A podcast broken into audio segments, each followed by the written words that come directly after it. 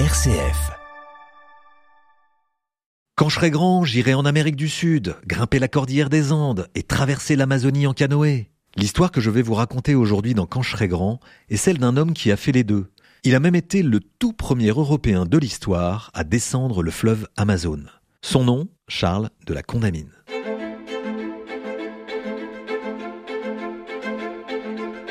Quand je serai grand, Philippe Lansac.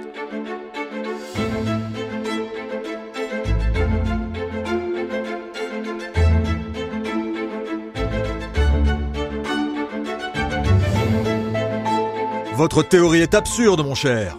La Terre n'a pas la forme d'une poire, mais celle d'une orange. Je dirais même plus, celle d'une mandarine. Et je vous le prouverai.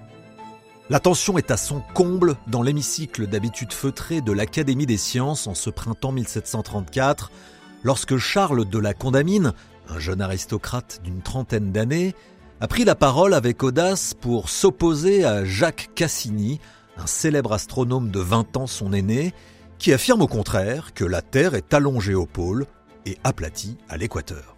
L'assemblée de scientifiques renommés, coiffés de leurs plus belles perruques poudrées, se transforme rapidement en une véritable foire d'empoigne.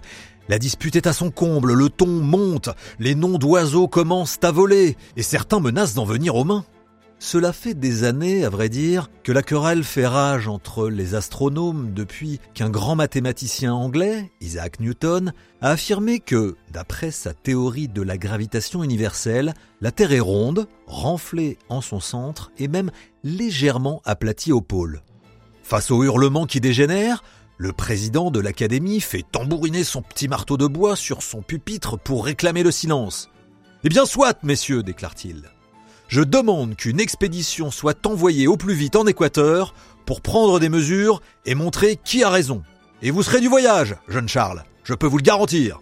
Une expédition de plus de dix ans en Amérique du Sud qui fera de Charles de la Condamine le premier Européen à descendre le fleuve Amazon avec dans ses malles un matériau étrange jusqu'alors inconnu sur le vieux continent, le caoutchouc. Ce n'était pourtant pas aux sciences que Charles de la Condamine s'était consacré au début de ses études, mais à la carrière militaire. Ce fils d'un receveur général des impôts, devenu orphelin très jeune, élevé par sa sœur, s'était engagé dès l'âge de 18 ans dans la cavalerie et partit même combattre le roi d'Espagne. D'où peut-être sa combativité sans limite. Le fait est que, peu après ses 20 ans, Charles se lance dans un autre combat, celui de la recherche scientifique. Mathématiques, chimie, physique, mécanique, tout le passionne.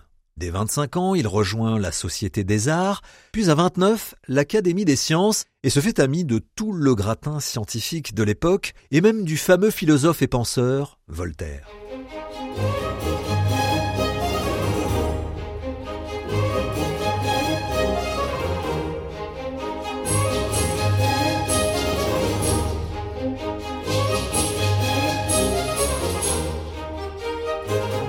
Se prend également de passion pour les voyages et part pendant plus d'un an autour de la Méditerranée, Algérie, Tunisie, Libye, Égypte, Jérusalem, avant de rejoindre la Syrie et la Turquie jusqu'à Constantinople. Alors, quand le président de l'Académie des sciences lui propose de faire partie de l'expédition vers l'Équateur, la toute première expédition scientifique française en Amérique du Sud de l'histoire, il n'hésite pas une seconde. Et il n'est pas peu fier lorsque le portefaix, le navire équipé pour l'aventure, largue les amarres du port de La Rochelle le 16 mai 1735. Charles de la Condamine n'est bien sûr pas tout seul. L'équipage est d'ailleurs dirigé par le plus ancien des académiciens à bord, un astronome de renom, Louis Godin. L'accompagne également Pierre Bouguet, mathématicien hors pair, mais aussi physicien, spécialiste de l'étude des étoiles en mer. L'équipe comprend aussi un botaniste, le fameux Joseph de Jussieu, sans oublier un horloger, spécialiste des outils de mesure marine, et un chirurgien pour prendre soin de la santé de l'équipage.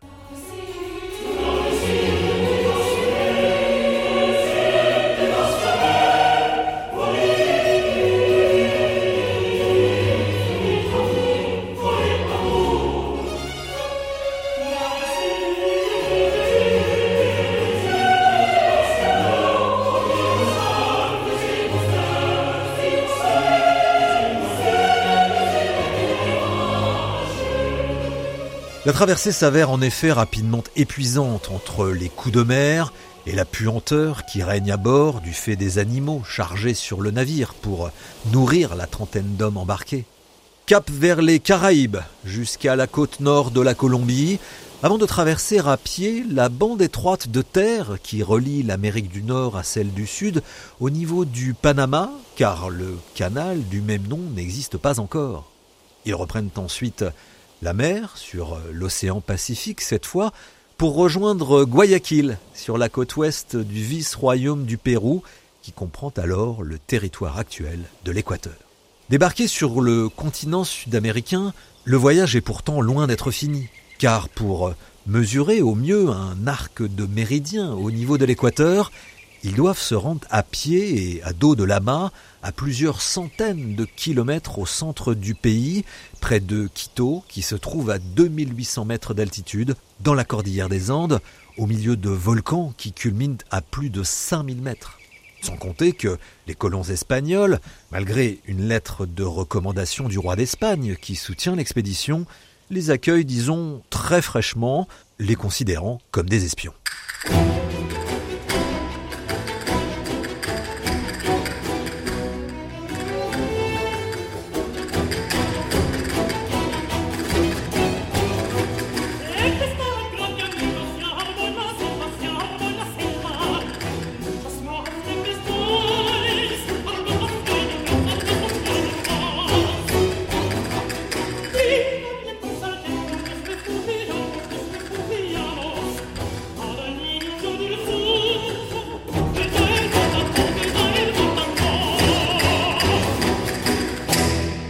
Après la mer et la tempête, c'est donc la montagne qu'il leur faut affronter, et la jungle tropicale.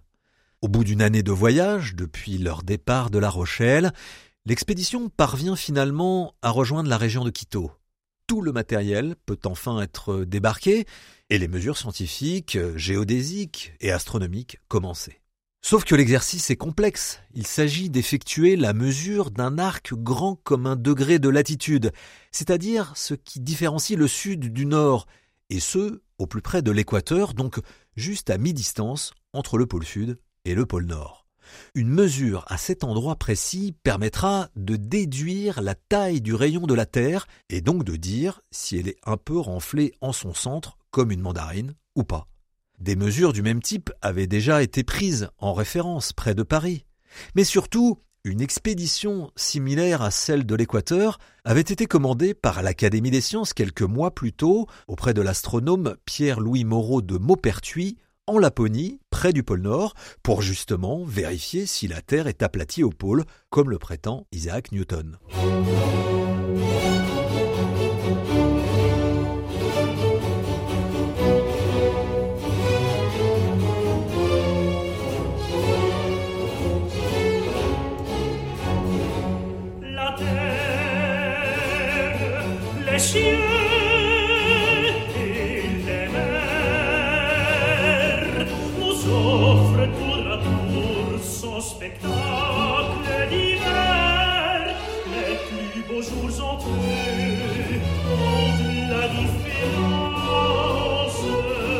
Mais de telles mesures sur un terrain aussi accidenté que la cordillère des Andes et au milieu des pluies tropicales titanesques, cela tient du prodige.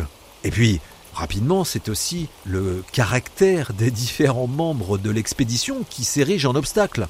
Les disputes se multiplient entre scientifiques de l'équipe quant à la manière d'effectuer les mesures et les méthodes de calcul. Entre les conditions spartiates et les querelles incessantes, l'expédition se transforme bientôt en véritable cauchemar. D'autant que les accidents se multiplient. Jacques Couplet-Viguier, un aide géographe, meurt du paludisme en 1736. Deux ans plus tard, le chirurgien Jean Seniergue est assassiné à Cuenca suite à un différend avec le mari jaloux d'une de ses conquêtes féminines locales.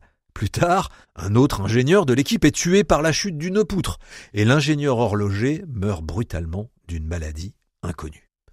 Sans compter l'argent qui commence à manquer et oblige l'équipe à se priver. Bref, les péripéties se multiplient et l'expédition tourne au chemin de croix.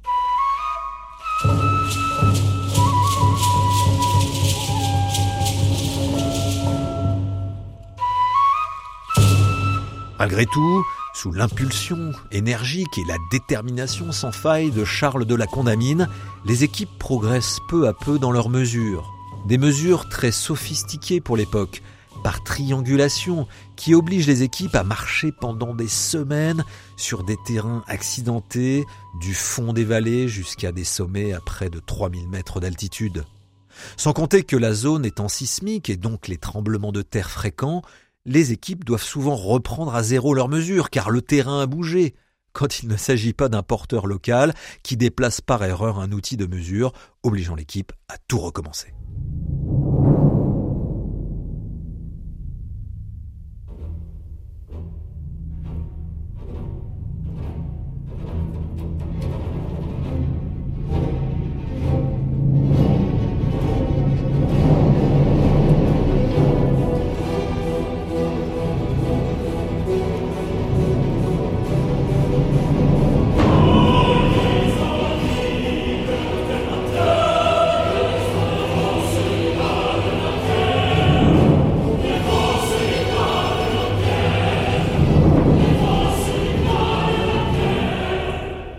1743, sept ans après leur arrivée en Équateur et huit ans après leur départ du port de La Rochelle, toutes les mesures sont enfin achevées.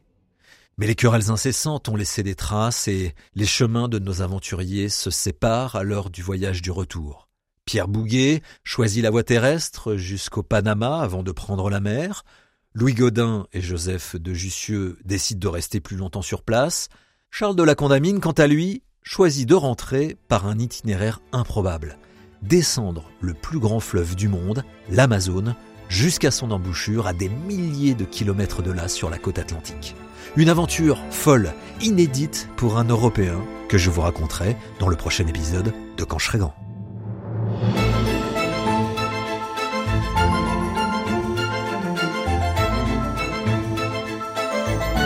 Vous venez d'écouter Quand je serai grand, un podcast original de RCF. Pour découvrir d'autres épisodes de ce podcast, rendez-vous sur notre site rcf.fr, notre application ou sur votre plateforme de podcast préférée. N'hésitez pas à faire connaître ce podcast autour de vous en le commentant, le partageant ou en laissant des petites étoiles sur les plateformes. Et puis il y a aussi tous nos autres podcasts, Marche et rêve, Souffle de vie, Les colères de l'abbé Pierre ou encore La Fontaine et d'autres à découvrir partout, tout le temps. Bonne écoute et à très bientôt pour de nouvelles aventures.